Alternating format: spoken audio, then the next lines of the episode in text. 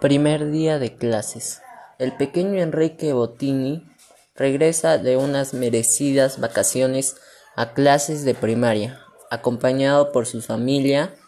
Su madre se da cuenta de que el jovencito no está del todo entusiasmado en regresar a las aulas de clases.